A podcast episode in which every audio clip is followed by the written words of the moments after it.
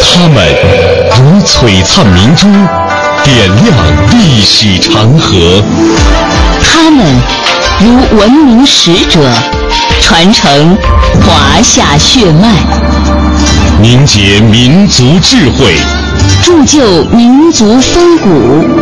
请收听《香港之声》，中华人物。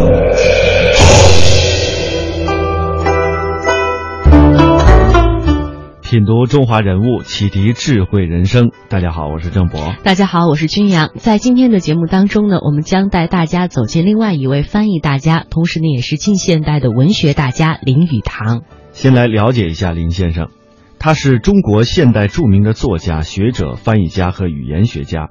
一八九五年生于福建的一个基督教牧师家庭，他的原名呢叫何乐，后来改为了玉堂，最后又改成了语堂。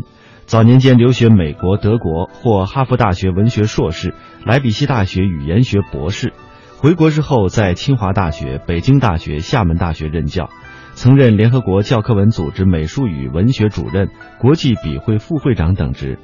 林语堂先生于一九四零年和一九五零年先后两度获得诺贝尔文学奖的提名，曾经创办了《论语》《人世间》《宇宙风》等刊物。作品包括小说《京华烟云》《啼笑皆非》和散文和一些杂文文集《人生的盛宴》《生活的艺术》，以及他的译著《东坡诗文选》《浮生六记》等。一九六六年定居台湾，一九七六年在香港逝世，享年八十岁。接下来的这段音频呢，我们能够了解到林语堂先生在中国文学上的地位。尤其呢，林语堂先生呃谈到了，就是通过这个呃译者的讲述啊，为大家介绍到林语堂先生对于中国文化的这种理解。因为他自己的这个学术呢是贯通中西的，所以他既可以从西方人的眼光来看待中国文化，也可以呃。从一个中国人的眼光来打量世界其他国家的文化，所以他的这些心得呢是非常非常珍贵的。我们一起来了解一下。现代汉语中的“幽默”一词就是他的贡献，但他的著文与生活幽默、闲适和性灵的主张，却遭遇了长期的批判。四十三岁写小说，以一部《京华烟云》获诺贝尔文学奖提名。两脚踏中西文化，一心凭宇宙文章，是他的文化理想。西方人也因他的文字认识了一个丰富而生动的中国，但他自诩是个不合时宜的人物。八十一岁时，他说自己是一团矛盾，但在一团矛盾中，他提供了一种智慧的人生态度：顺乎本性。就是身在天堂。当林语堂用西方人的头脑来思考中国问题时，总感到处处不满，因此他希望中国能够多多向西方学习。但当他用中国人的心灵去感悟西方问题时，又觉得多有失望。于是他提出，西方人应该多向中国文化学习。大概是他自己也意识到了，只能自称是一团矛盾。他是属于五四一代中间很注意国民性改造的人。那么，我们的国民性不要变得那么粗野，这个我们要想一点这个所谓的斗争以外的东西，或者是光想一点这个我们赚钱以外的这些东西。那么，怎么样子的？使我们的生活质量提得更高一点。我想林语堂在这一方面是很有意思的。林语堂一生最爱的是两个地方，一是老家漳州，一是北京。但他离开了漳州，在北京的时间也很短。当日本人的铁蹄踏在长城上的时候，他离开了故土，回望故国。他看到的中国文化，竟是智慧而美妙的。林语堂将这一变化称之为“我之重新发现祖国”。人生是复杂的，文化观也是日积月累、潜移默化的。在英国牛津大学的讲台上，林语堂曾做过一个演讲。他说：“东方文明像一位美人。”我认为在西洋最名贵的美人玛利亚之上。虽然这是一位马脸的美人，病毒则百孔千疮。为什么这样说？林语堂的解释是：一到国外，不期然引起心理作用，悉之抨击一变而宣传，即沦为通常外交随缘。事后思之，不觉一笑。一九三四年，林语堂讲了一句忏悔的话：“从前回国时所作之文，患哈佛病，声调太高。”林语堂重新发现祖国，不是表现在学问和历史上，更多的是精神的认同或融合。他在中华典籍中发现。古今历代相距千百年的学者，因思想和感觉的相同，竟会在书页上会面时完全和谐融洽，如面对自己的肖像。他把这种精神的认同或融合，称之为灵魂转世。他把庄子、苏东坡等先者引为隔代知音。他一生中最喜欢的就是苏东坡。他曾经讲了，我呢到美国去的时候，别的书我就可以弃之不顾，但是苏东坡的资料我都把他带在身边。他说，在美国这个地方定居生活，有苏东坡在我身边为伴，我就不寂寞。林语堂笔下的苏东坡，是在人的生命中值得大家仿效的一个文化智者。人物穿越时空。人生启迪智慧，人文润泽心灵，人性彰显力量。香港之声，中华人物，为你细数那些被历史记住的名字。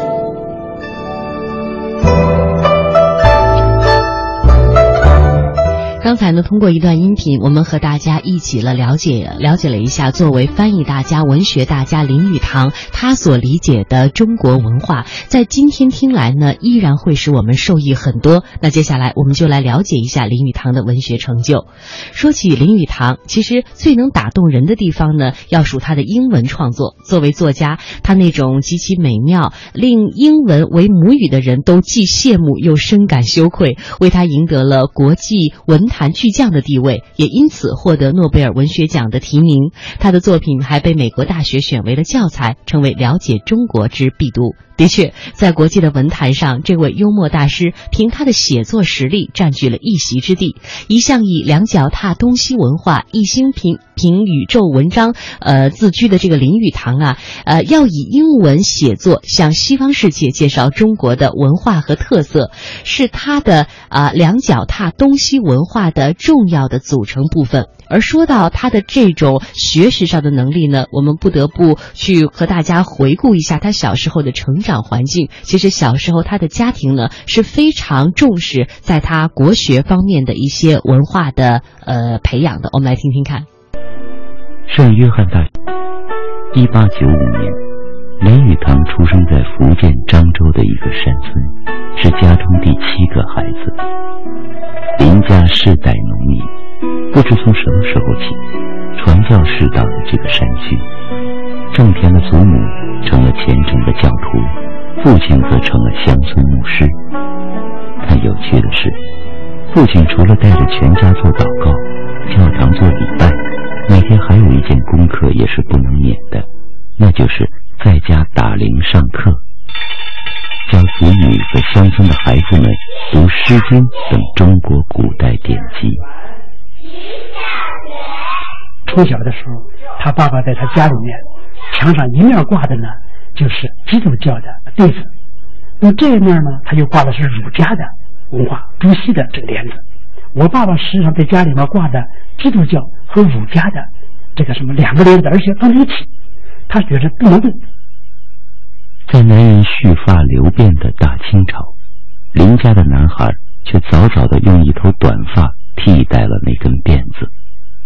中西合璧的家教，似乎为林语堂埋下了一中一西的文化基因。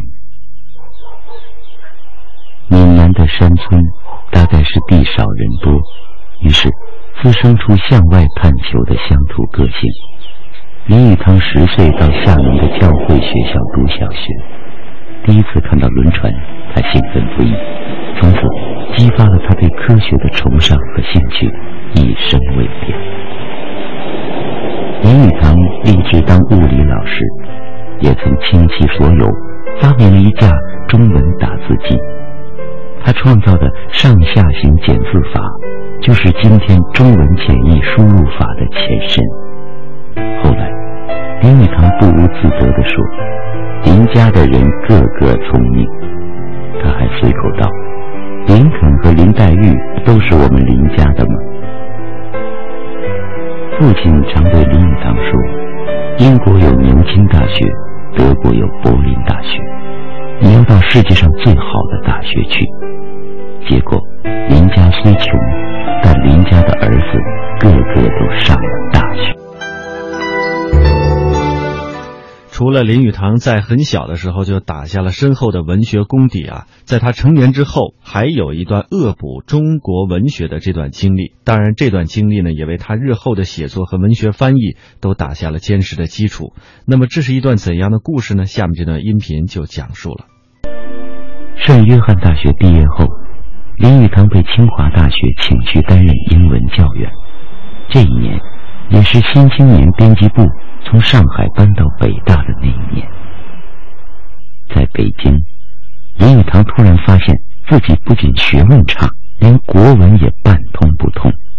到长城去游玩，回到路上，这个时候有的同学啊、朋友啊就讲起来说孟姜女哭倒长城的故事。那他一听非常震撼，哎，他说中国文化中怎么还有这么好的、这么美的故事？但是我以前不知道，这个呢对他冲击非常大的。于是呢，他自己说：“我要呢重新来补充文化这一课，我要学起。”林语堂英文出色是学界公认的，但他反省道：“你想象我的窘态吧，不仅是我的学问。”还有我的基督教教育性质的影响呢。我身为大学毕业生，还称是中国的知识分子，实在惭愧。在清华大学任教，因为他看到很多的这个学者对中国文化非常精通，他感到很惭愧。林语堂说：“学问，学问就是要问。”但是，堂堂清华教员对本国文化一知半解，问了。不是颜面扫地吗？琉璃厂，那么这个地方专门是卖中国古旧书的。他到那个地方找老板、书老书店的老板聊天，哎，去看一些古书，慢慢的，简直就是说恶补了一下中国中国的文学、中国的文化。琉璃厂多旧书铺，书铺老板多是应试落地的读书人。有极好的求学根底，他们变成了林语堂的老师。在琉璃厂的旧书铺里，林语堂走进了四库集录，看见了王国维。武中文化这一课呢，它的起点，他觉着是应该从《红楼梦》开始，因为呢，他觉得《红楼梦》这本书是代表中国文化的这个精华的。他说，《红楼梦》语言非常好，好到什么程度呢？他这个白话。那么是非常精妙的，而我们现代以来，这个文文学文化这个语言呢是异化了。比如说，我们好多作家的笔下都是欧化的语言。《红楼梦》丰富了他对中国文化的见地，也使他成了红学家。到晚年，只要说起《红楼梦》，他还是津津有味。《红楼梦》也温润了林语堂的笔端。他后来写的《京华烟云》，被评论家称为现代中国的《红楼梦》。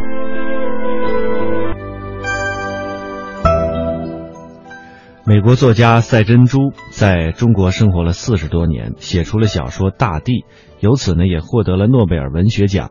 尽管如此，他对中国文化仍然会感到一种隔膜。他希望有一位中国人能用流畅的英语向西方世界介绍真正的中国。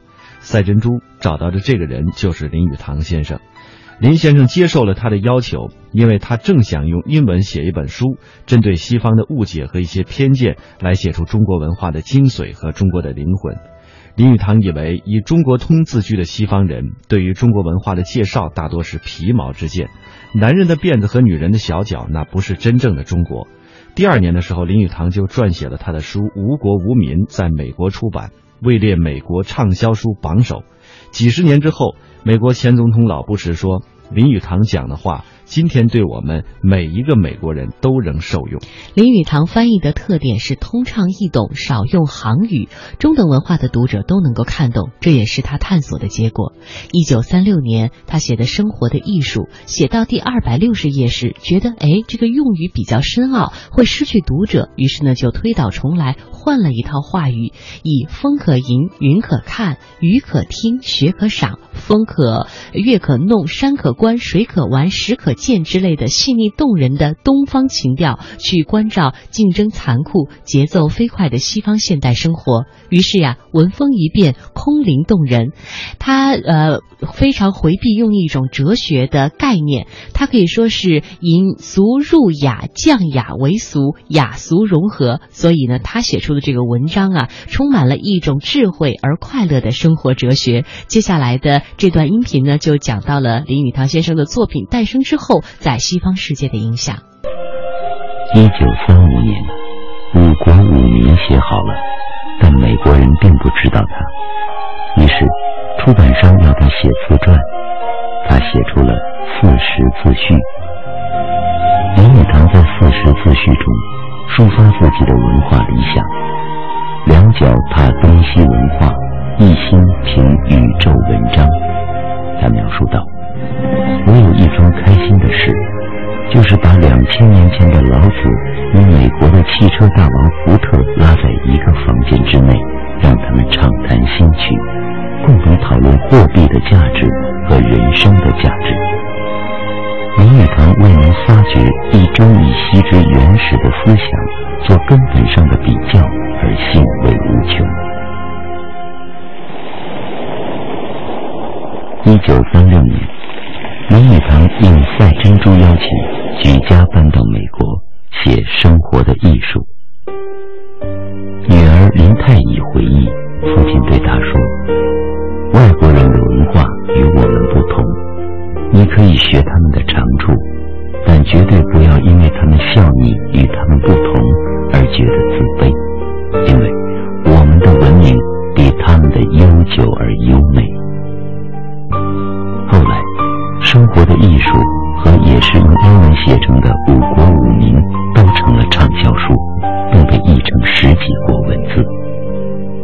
的艺术这本书当时呢，成为美国人的、西方人的枕边书。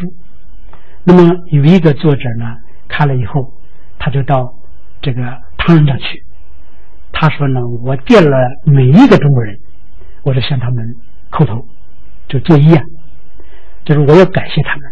他们呢写了这么一本书，能让我们看到东方人那种生活的艺术。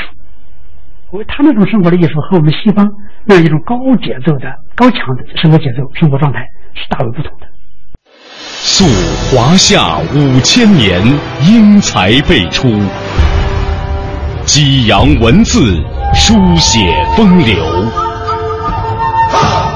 跌宕声韵，记录千秋。征战沙场，气吞山河。这里是香港之声，中华人物。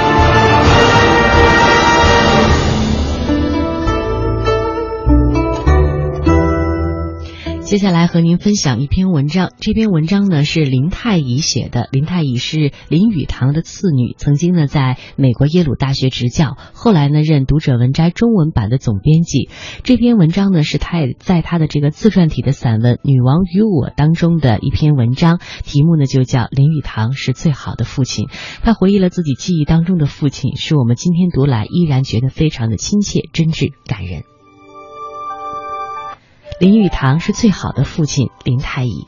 我六岁的时候入上海的觉民小学一年级，那个时候我的名字用上海话的发音是林玉如，学校里的人也都这样叫我。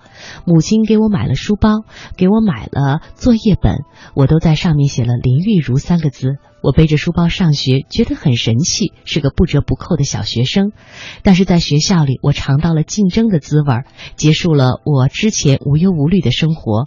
我很用功，但是不免会写错字或者答错问题。错误发现的早的话呢，有个救星，那便是铅笔一端内力橙色的橡皮擦。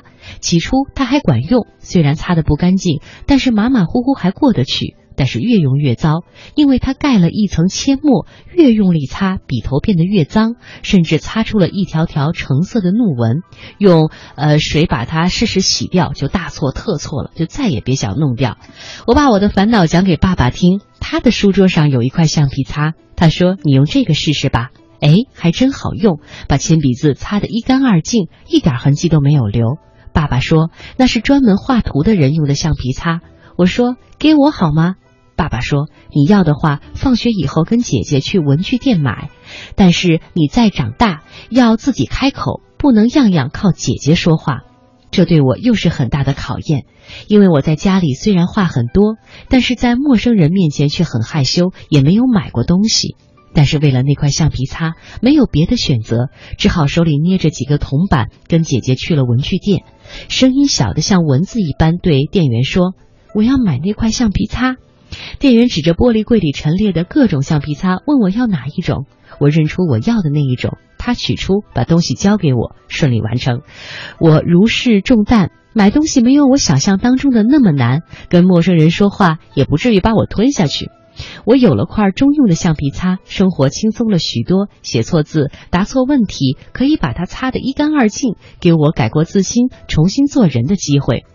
父亲从二十三岁起就梦想着发明一架人人无需受训练就会打的中文打字机，关键呢在于重新把汉字分类，不用康熙部首，进而发明了一个便利的键盘。